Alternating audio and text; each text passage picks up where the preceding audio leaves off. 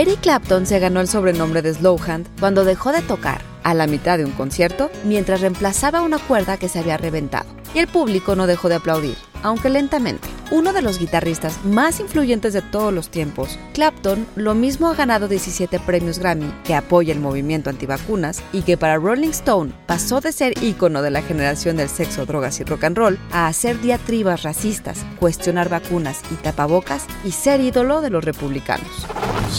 Institute. Masterpiece Your Life. Eric Clapton es uno de los músicos más exitosos de la historia. Su patrimonio neto se calcula en 450 millones de dólares, tras seis décadas en los escenarios.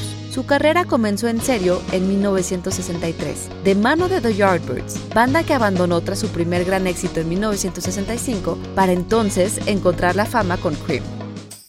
Aunque nunca condenó el confinamiento, Clapton llegó a decir que la música en vivo nunca se recuperaría, para entonces embarcarse en una gira por los estados rojos de Estados Unidos. En noviembre de 2020, en plena pandemia, Clapton y Van Morrison colaboraron en el sencillo Stand and Deliver, cuyas ganancias se donaron al Lockdown Financial Hardship Fund de Morrison. Y en diciembre pasado, lanzó Heart of Child, coescrita con otro escéptico de las vacunas, Robin Monotti y sin embargo, Clapton siempre fue reacio a compartir sus posturas políticas. En entrevista con Rolling Stones en 1968, Clapton declaró que lo que hacía entonces solo iba con su forma de pensar, pero que si salía en los periódicos, la gente diría que lo que estaba diciendo era la manera en que deberían pensar. Lo cual está mal, agregó entonces, porque solo soy un músico.